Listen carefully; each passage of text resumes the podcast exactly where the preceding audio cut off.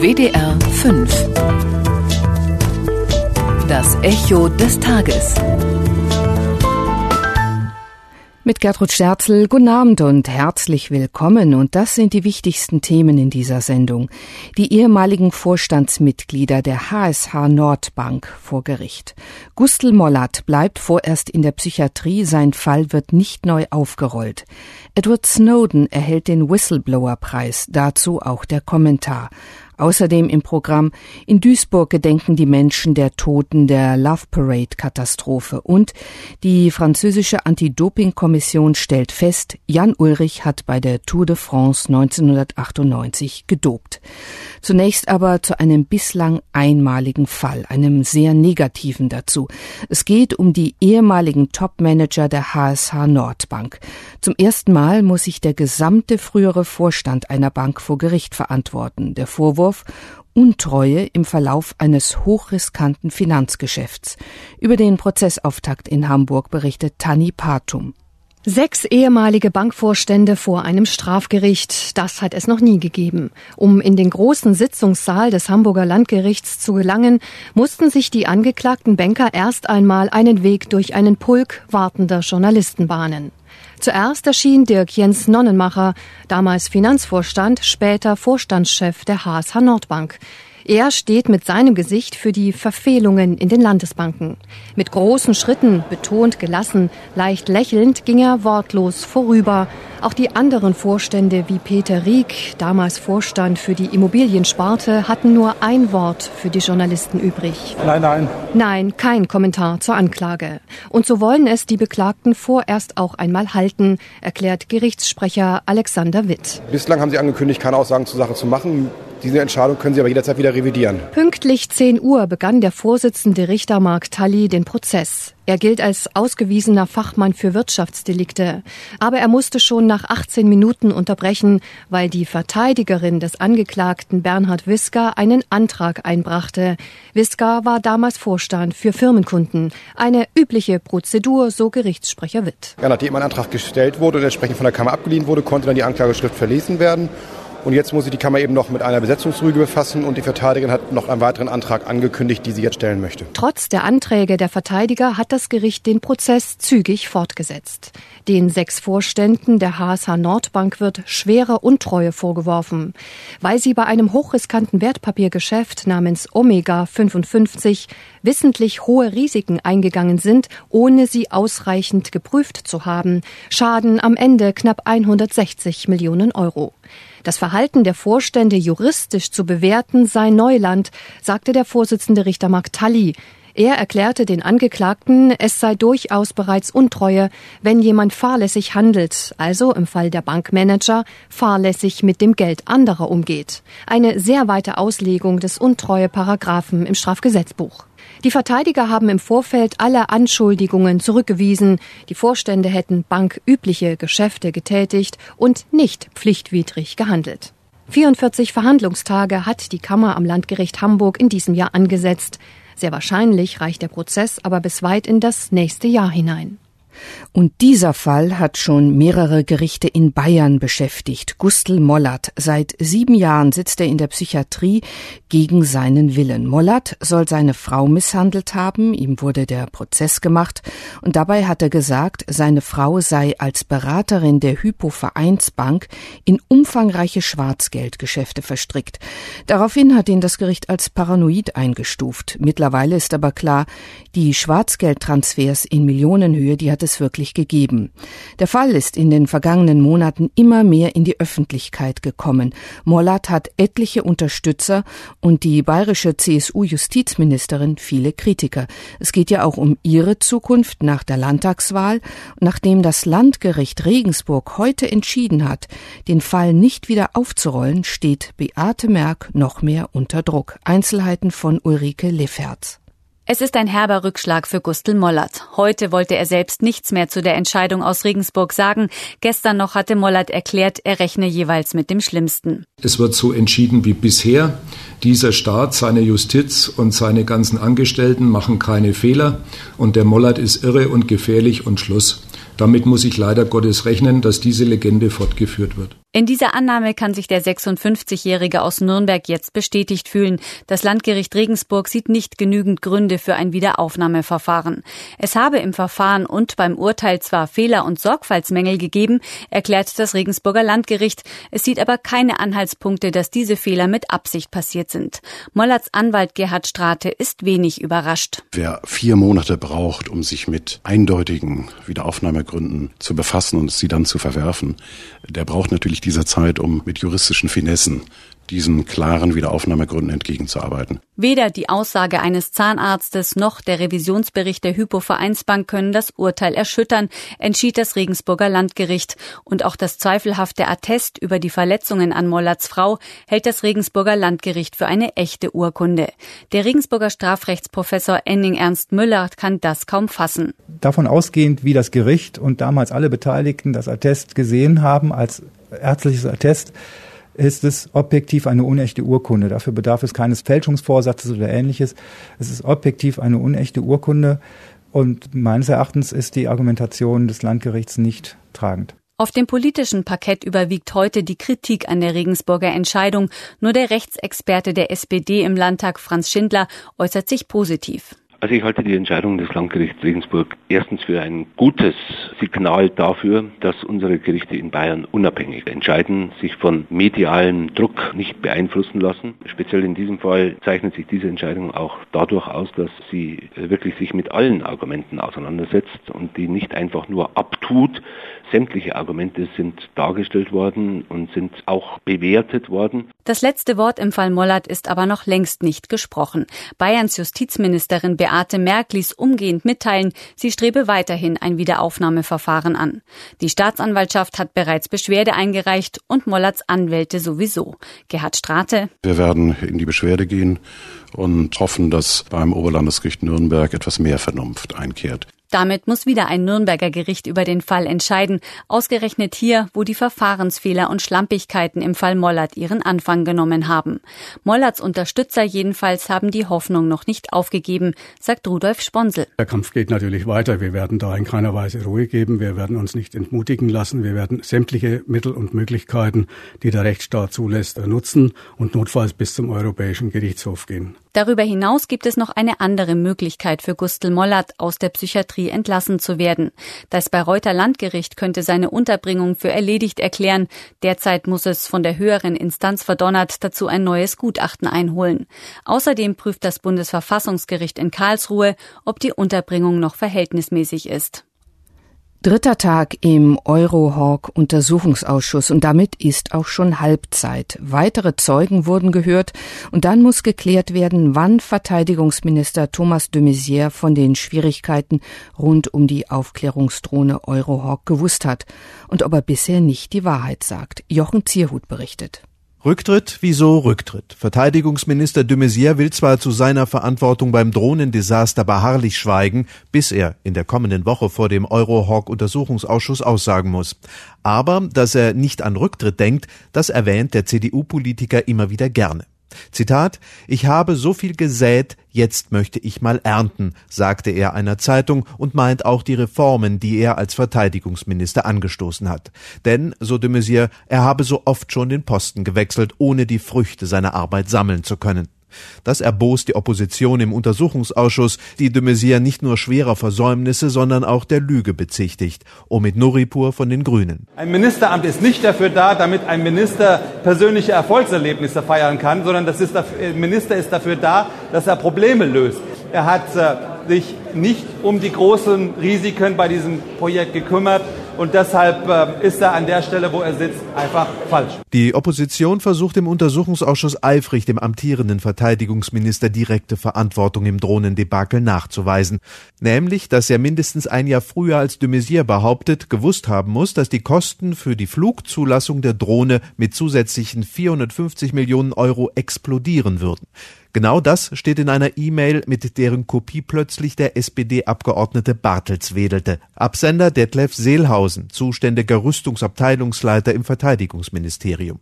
Der sagte gerade als Zeuge aus. Der Betreff der E-Mail legt nahe, dass es eine Warnung an de Maizière für Gespräche mit Rüstungsmanagern gewesen sein könnte.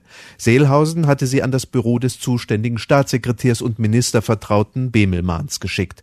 Hartnäckigen Fragen, ob er den Minister warnen wollte, wich der Ministerialdirektor ebenso hartnäckig aus. Ob also de Maizière so von der Kostenexplosion früher erfahren hat, blieb offen. Die Opposition hatte mehr Freude an Aussagen der zuständigen Prüferin des Bundesrechnungshofs Angelika Bauch.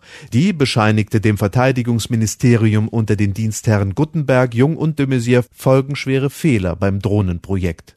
Bereits 2009, spätestens aber 2011, da war schon de Maizière im Amt, hätte die Leitung des Ministeriums den Eurohawk auf den Prüfstand stellen müssen. SPD-Obmann Arnold. In dem Gesamtgutachten steht eben auch, dass der Minister die Pflicht gehabt hätte, sich regelmäßig bei einem Projekt in der sogenannten Kategorie 1 selbst zu informieren. Und im Gutachten steht auch, dass im Jahr 2009 und spätestens im Jahr 2011 eine Überprüfung des Gesamtprojektes notwendig gewesen wäre. FDP-Verteidigungsexperte Spatz will aber dann doch auch Positives sehen am Ende. Durch die Meldung nach oben ist dann jedenfalls von Seiten des Ministeriums richtig und rechtzeitig gehandelt worden. Das war Anfang 2012. Minister de Maizière will von unlösbaren Problemen bei der Drohne erst im Mai dieses Jahres erfahren haben.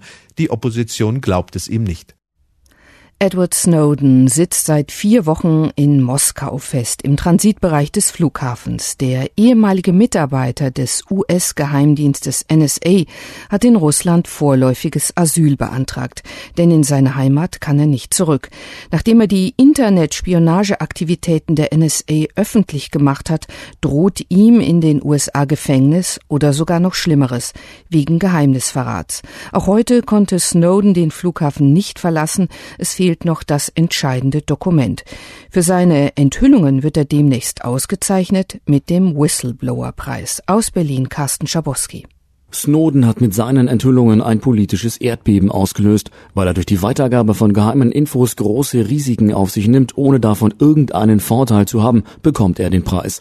So formulierte es die Chefin von Transparency International Deutschland, Edda Müller. Er ist weder ein Kinderschänder, noch ist er ein Mensch, der irgendwelche kriminelle Handlungen, ist auch kein Steuerhinterzieher. Es ist einfach ein Mensch, der unbequeme Wahrheiten aufgedeckt hat. Und der daher einer Reihe von Menschen und Institutionen unbequem ist und jetzt verfolgt wird. Der Preis wird seit 1999 alle zwei Jahre verliehen, und zwar an Personen, die Entwicklungen aufdecken, die gefährlich werden könnten, für Menschen, für die Demokratie und für den Frieden. Verliehen wurde der Preis unter anderem auch an Bradley Manning, der geheime Dokumente des US-Militärs an Wikileaks weitergegeben haben soll. Für ihn und auch für Snowden gilt, sie alle haben Zivilcourage bewiesen, betont auch Jurymitglied Otto Jeckel. Und darum. Edward Snowden gehört nicht ins Gefängnis, sondern ihm gehört ein Preis verliehen. Ein Preis, der auch schützen soll. Noch einmal Edda Müller. Wir sind es daher, so meinen wir, Edward Snowden schuldig, dass wir ihm, wie wir hoffen, auf diese Weise auch vielleicht etwas Schutz angedeihen lassen können vor weiterer äh, Verfolgung. Die Jury ist fassungslos, wie wenig die deutsche Politik unternimmt, um die Rechte ihrer Bürger zu schützen, obwohl die amerikanische Regierung offenbar unter anderem das deutsche Post- und Fernmeldegeheimnis gebrochen hat. Keine Aufklärung durch die Regierung, sondern immer neue Happen durch investigativen Journalismus und danach erneutes Lavieren. Schluss damit, fordert Jurymitglied Hartmut Gerassel. Nun müssten Politik und auch die Justiz endlich Klartext sprechen und vor allem handeln.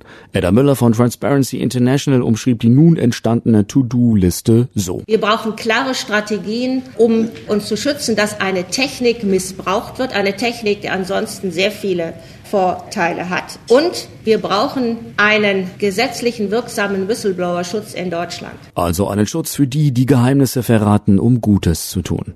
Übrigens, ob Snowden selbst bei der Preisverleihung am 30. August in Berlin dabei sein wird, ist mehr als fraglich.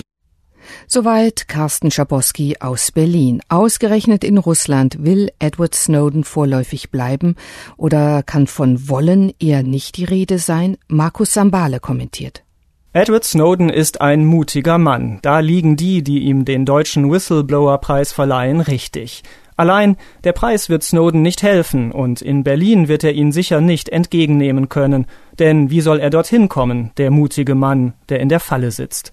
Ausgerechnet in Russland hat er nun Zuflucht gefunden, in einem Land, das weder für Transparenz und Offenheit bekannt ist, noch für einen freundlichen Umgang mit Andersdenkenden und Menschenrechtsaktivisten. Es ist bitter, dass es gerade Präsident Putin ist, der sich vor den eigenen Bürgern als Beschützer eines Verfolgten inszenieren kann. Dass Edward Snowden aber für Putin nur eine Spielfigur ist, die der Kreml-Chef einsetzt, wie es gerade passt, das zeigen die raffinierten Äußerungen des Präsidenten. Snowden wird nicht an die Amerikaner ausgeliefert, versprach Putin schon früh und gab den starken Präsidenten, der der Weltmacht USA die Stirn bietet. Doch komplett will er es sich dann doch nicht mit der Regierung in Washington verscherzen, so ließ er später durchblicken, dass er Snowden gar nicht mehr so gern im Land hätte. Die russische Führung versucht aus dem Fall Snowden inzwischen eine rein humanitäre Angelegenheit zu machen, was der Fall nie war und nie mehr sein wird. Edward Snowden bleibt vom Wohlwollen Russlands abhängig, aber seine Lage hat er sich nicht ausgesucht und dafür kann man ihm keinen Vorwurf machen. Nach den vergangenen Wochen der unerbittlichen Jagd ist verständlich, warum er in den USA nicht mehr mit einem fairen Prozess rechnet. Und die europäischen Regierungen, die in der Spionageaffäre wohl selbst mit im Boot sitzen, haben sich weggeduckt. Sie haben weder die Leistung von Edward Snowden gewürdigt, noch haben sie versucht, die USA bei ihrer Jagd auf den Datenexperten zu mäßigen. Snowden müssen wir dafür danken, dass er das milliardenfache Ausspähen und Ausspionieren von unschuldigen Bürgern öffentlich gemacht hat. Allein die Vermutung, dass jedes Telefonat abgehört, jede E-Mail aufgezeichnet, jedes Foto gespeichert und irgendwann einmal gegen einen verwendet werden kann, das lähmt eine Gesellschaft. Wenn so Ideen im Keim erstickt werden, weil man Angst haben muss, in die Falle von staatlichen Stellen zu treten, dann schadet das nicht nur der Demokratie, dann werden auch Wirtschaft, Wissenschaft und Kultur getroffen. In Russland, dessen Präsident ein ehemaliger KGB-Mann ist, erlebt man dieses Phänomen viel zu oft. Für Edward Snowden wird es deshalb im Land der mächtigen Geheimdienste und der weitgehenden Kontrolle keine einfache Zeit werden, selbst wenn er eine Sonderstellung genießt. Solange die Europäer ihm nicht entgegenkommen, sitzt er weiter in der Falle. Markus Sambale kommentierte die Auszeichnung Edward Snowdens mit dem Whistleblower-Preis für das Echo des Tages auf WDR 5 und NDR Info. Zu unserem nächsten Beitrag und damit zu der Katastrophe, die sich heute vor drei Jahren in Duisburg zugetragen hat. 21 Menschen starben bei der Love Parade, zu Tode getreten und erdrückt von anderen Teilnehmern, die sich in Massen durch einen viel zu engen Tunnel wälzten. Wer die Verantwortung trägt, ist nach wie vor nicht geklärt. Fest steht jedenfalls, der Weg durch den Tunnel hätte niemals genehmigt werden dürfen. Heute haben sich viele in Duisburg versammelt, um der Toten zu gedenken. Mit Glockengeläut und einer Schweigeminute haben heute die Gedenkfeiern zum Jahrestag des Unglücks bei der Love Parade begonnen. Anschließend gingen Betroffene zusammen mit Ministerpräsidentin Hannelore Kraft und Duisburgs neuem Oberbürgermeister Sören Link zur neu gestalteten Gedenkstätte für die 21 Verstorbenen und mehreren hundert Verletzten. Für Angehörige wie Sabine Sablatnik, die bei dem Unglück ihre 19-jährige Tochter verlor, ein schwerer Gang. Mir kommt es vor, als ob das von Jahr zu Jahr schlimmer wird. Erst hat man ja diese Fassungslosigkeit, dann der zweite Jahrestag, dann fängt alles an, noch mehr zu sacken. Dann merkt man, sie ist wirklich nicht mehr da. Und jetzt ist es so, es ist halt so, dass sie nicht mehr da ist, aber es ist noch schlimmer. Trotzdem ist Sabine Sablatnik wichtig, den Todestag nicht allein zu verbringen, sondern nach Duisburg zu kommen. Ich versuche immer durch die Angehörigen von den anderen toten Kindern versuche ich immer so ein bisschen was mitzunehmen, Kraft zu tanken und das ist halt das, was mir unheimlich viel gibt. Schon seit Dienstag ist die Bielefelderin in der Stadt, um sich mit anderen Angehörigen auszutauschen, gemeinsam zu trauern. Und nicht nur das habe ihr gut getan, sondern auch, dass der Duisburger Oberbürgermeister Sören Link und Ministerpräsidentin Hannelore Kraft als Privatpersonen dabei sind und nicht als politische Amtsträger. Insgesamt, so scheint es, hat sich das ehemals extrem schwierige Verhältnis zwischen der Stadt Duisburg und den Betroffenen etwas verbessert. Das zeige schon die Tatsache, dass die Gedenkfeiern zum Jahrestag erstmals von der Stadt organisiert wurden, meint Ombudsmann Jürgen Widera. Wir haben jetzt bei der, bei der Vorbereitung des Jahrestages, äh, haben wir ganz eng zusammengearbeitet mit den Betroffenen, mit den Sprechern der Angehörigen, mit den beiden Vereinen, die sich gegründet haben und die einen Großteil halt der Verletzten und Traumatisierten vertritt. Und da ist ein ständiger Austausch gelaufen und ich denke auch ein sehr guter Prozess. Was den Angehörigen und damals bei der Massenpanik Verletzten allerdings viel wichtiger wäre als ein besseres Verhältnis zur Stadt, wäre, dass das Unglück endlich juristisch aufgearbeitet wird, sagt Sabine Sablatnik. Für uns ist es wichtig, dass das zum Ende kommt, weil drei Jahre im Ungewissen zu sein, finde ich, reicht. Ich meine, abschließen können wir nie. Ich habe mein Kind unterm Herz getragen, ich werde nie abschließen können. Nur dass ich endlich für mich Ruhe finde. Wann es zu einem Prozess kommt, ist allerdings nach wie vor völlig unklar. Die Staatsanwaltschaft ermittelt weiter gegen 16 Personen. Bislang hat sie aber noch keine Anklage erhoben. Doro Blome-Müller berichtete über die Gedenkfeiern in Duisburg. Seit sechs Wochen demonstrieren viele Menschen in Bulgarien gegen die Regierung. In der vergangenen Nacht sind die Proteste in der Hauptstadt Sofia eskaliert. Hunderte Demonstranten blockierten das Parlament stundenlang. Dann griff die Polizei ein. Stefan Oschwart über die Lage in Sofia. Sie schlagen Menschen, die am Boden liegen, Frauen und junge Mädchen auch. Sie treten sie Menschen, die hilflos am Boden liegen, Rücktritt sagt dieser empörte Demonstrant. Mit einem Bus werden die Parlamentarier in der Nacht aus dem Gebäude gebracht. Die Demonstranten waren besonders wütend, weil die Regierung trotz der seit Wochen anhaltenden Proteste ihr Regierungsprogramm für die kommenden vier Jahre einfach verabschiedet hatte. Innenminister Svetlin Jovcev gab den Demonstranten die Schuld an der Eskalation. Ich habe nicht gedacht, dass es dazu kommt, dass ein Bus mit Pflastersteinen angegriffen wird. Ich habe nicht gedacht, dass die protestierenden bulgarische Bürger schwer verletzen, die sie nicht provoziert hatten und die nur eins wollten, sich frei bewegen und nach Hause gehen. Ich behaupte kategorisch, dass die Polizei gegenüber den Protestierenden nicht aggressiv war че полицията по никакъв начин не се е опитвала и не е била агресивна спрямо протестиращи. Heute blieb das Parlament schwer bewacht, eine Sitzung wurde abgesagt. Sergei Stanischew von den regierenden Sozialisten warf der bürgerlichen Oppositionspartei GERB von Ex-Premier Borissow indirekt vor, den Konflikt angeheizt zu haben. Borissow hatte zwar die vorgezogene Neuwahl im Mai gewonnen, konnte aber keine Regierung bilden. Seither blockiert er die Parlamentsarbeit. Stanischew sagte, Offensichtlich ist das gestrige Ereignis kein Zufall. Gestern haben wir ein Gesicht der Proteste gesehen, das sich von dem an den meisten Tagen bisher sehr unterscheidet. Offensichtlich strebt jemand nach dem Sturz der Regierung möglichst bald noch vor dem Ende der Sitzungsperiode und will Neuwahlen. Aus den Äußerungen Herrn Borissows und seiner Fraktion geht klar hervor, wer davon profitieren würde.